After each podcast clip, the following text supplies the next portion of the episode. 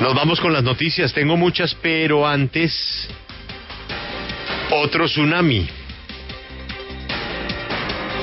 María Fernanda Cabal, la senadora Cabal o la Cabal. ¿Al fin en qué quedaron, Juan Pablo? no, pues mire usted que ella ayer nos dijo que le gustaba que la llamaran la Cabal porque era como un sello, como una marca. María Fernanda hay muchas, en cambio Cabal es ella y por eso no le molesta. Sin embargo, ayer con este numeral que tuvimos a María Fernanda le digo, rapidísimo fue primera tendencia y muchísimos, fueron cientos de mensajes los que le llegaron a la senadora y ahora precandidata a la presidencia de la República, María Fernanda Cabal.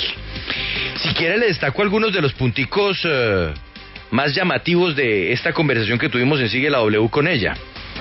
Comenzando por este, Julio. Ella señala que la salud en Colombia no es un derecho fundamental, sino un derecho colectivo. Quien pueda pagar, la paga. Y quien no, pues no.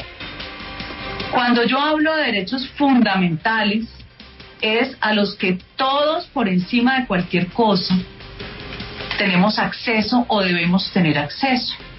Cuando yo hablo de derechos que no son fundamentales, no es porque quiera excluir la educación o la salud.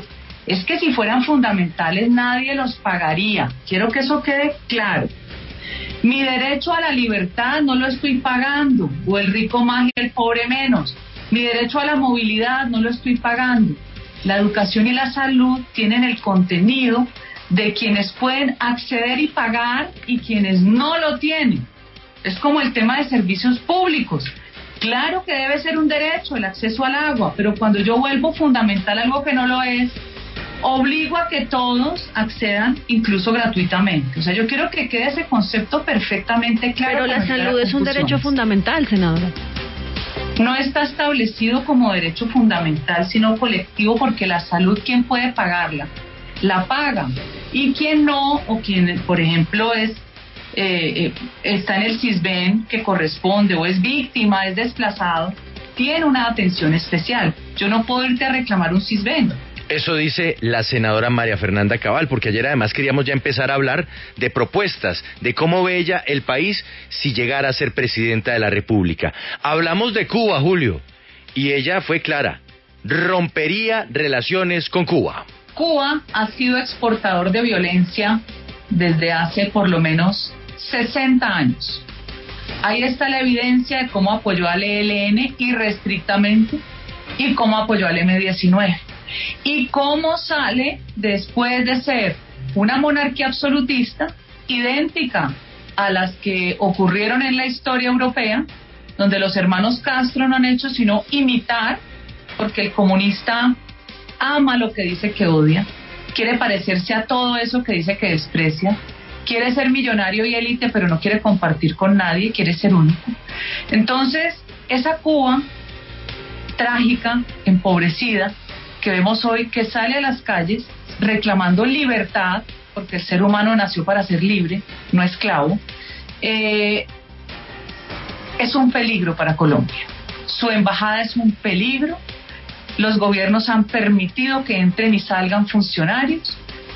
Cuba eh, ha participado de distintos actos desde la muerte de Gaitán, que estaba Fidel Castro aquí. Eso no es un secreto. Con el M-19 fue igual. Está confesado por Fidel Castro y está en muchos libros. Yo rompería definitivamente relaciones con Cuba. Y finalmente, Julio, le preguntamos sobre la JEP en un eventual gobierno de María Fernanda Cabal. Ella, como dicen algunos líderes del Centro Democrático, acabaría con la Jurisdicción Especial de Paz. Escuche, porque la respuesta sorprendió. Esa es una pregunta interesante porque la JEP es una vergüenza sola. Pero mire que la JEP no tiene un mal diseño. La JEP tiene malos componentes. Tiene jueces que no tienen la estatura de ser juez. El juez es, es la figura más importante de una sociedad porque es el que quita la libertad. Es el que imparte justicia. Yo con el mismo decreto presidencial de Santos que no lo usó el presidente Duque.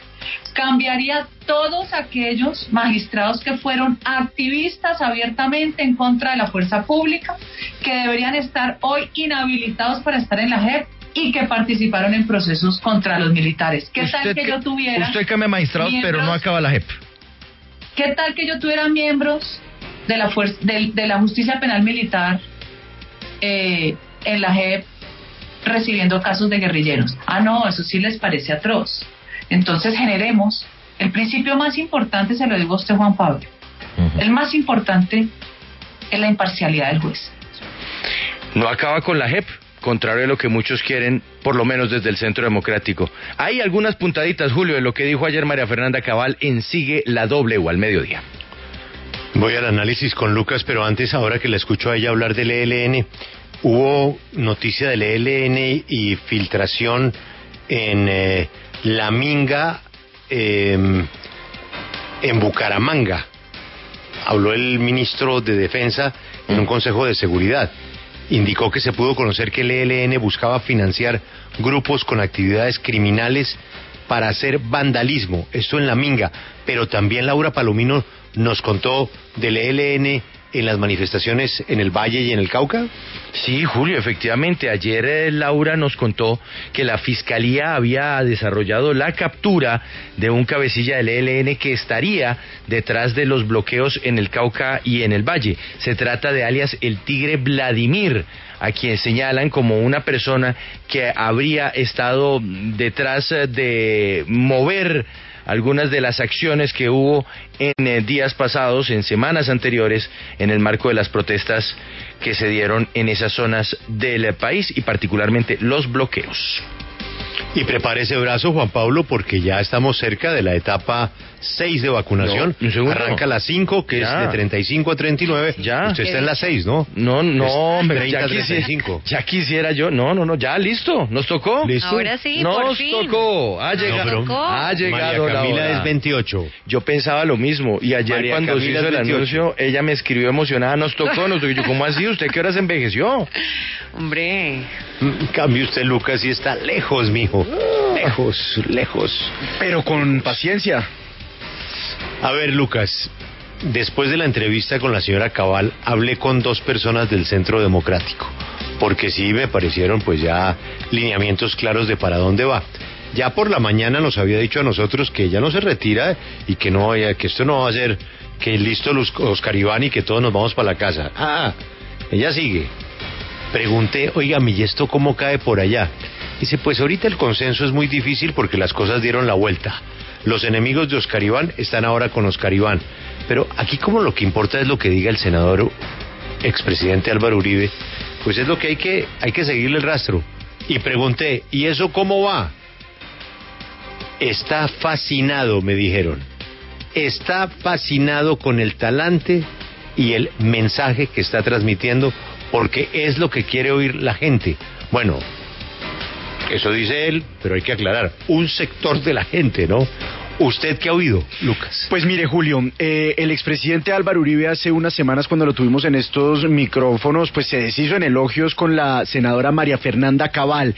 Sin embargo, el tema de Oscar Iván Zuluaga es importante porque usted recordará que él fue quien le cerró la puerta en la pasada elección por cuenta del tema del hacker y por el tema Odebrecht Duda Mendoza. Los dos temas ya quedaron resueltos en las instancias jurisdiccionales y por esa razón queda una impresión que hay una deuda con Oscar Iván Zuluaga, quien alcanzó 7 millones de votos en las elecciones del año 2014.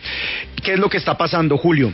Pues eh, que se están enfrentando dos sectores del centro democrático, nada más y nada menos que por el futuro del partido. Por un lado, el ala dura del partido de gobierno en cabeza de la senadora María Fernanda Cadal, que dice ahora, ah, ah, yo no me retiro, y por el otro, digamos, el ala suave del Centro Democrático. Por eso estamos viendo al senador Ernesto Macías apoyar el tema de Oscar Iván Zuluaga. Hemos visto a José Obdulio Gaviria también, pese a haberse tratado de enemigos en el pasado, de contradictores en el partido de gobierno.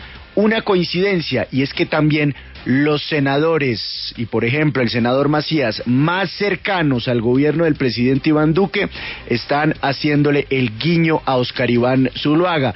Entonces, si usted empieza a atar los cabos, se dará cuenta que en la Casa de Nariño hay muchísimo más interés en que el candidato sea Oscar Iván Zuluaga a que sea María Fernanda Caballo. Usted conoce bien las tensiones entre ese sector del partido y el presidente de la República. Él obviamente no puede participar en política, pero los guiños importan y en este momento yo estoy viendo que ese guiño de la Casa de Nariño va hacia el doctor Oscar Iván Zuluaga. Así que esta pelea va a estar de alquilar balcón y vamos a ver en este momento los más fuertes eh, pretendientes del aval uribista para la presidencia de la República son sin duda Oscar Iván Zuluaga y la senadora Cabal.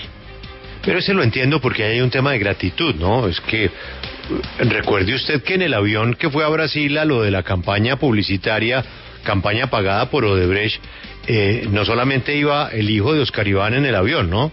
Sí, señor, ahí va. Y, y, otro señor, ¿no? Iván Duque, quien apenas llegaba como asesor programático de la campaña de Oscar Iván Zuluaga, pero yo creo que más que un tema de gratitud es un tema de visión del Partido Centro Democrático, porque el jefe natural, además de Álvaro Uribe, es por supuesto el presidente de la República, y aquí se está definiendo qué camino va a tomar el Centro Democrático. Si el camino duro con María Fernanda Cabal o un camino distinto con Oscar Iván Zuluaga. Así que eso no es de temas de gratitud ni de nada, sino de visión y de supervivencia del centro democrático. Entonces, usted ya va a ver cómo se va a empezar a calentar esto en el futuro.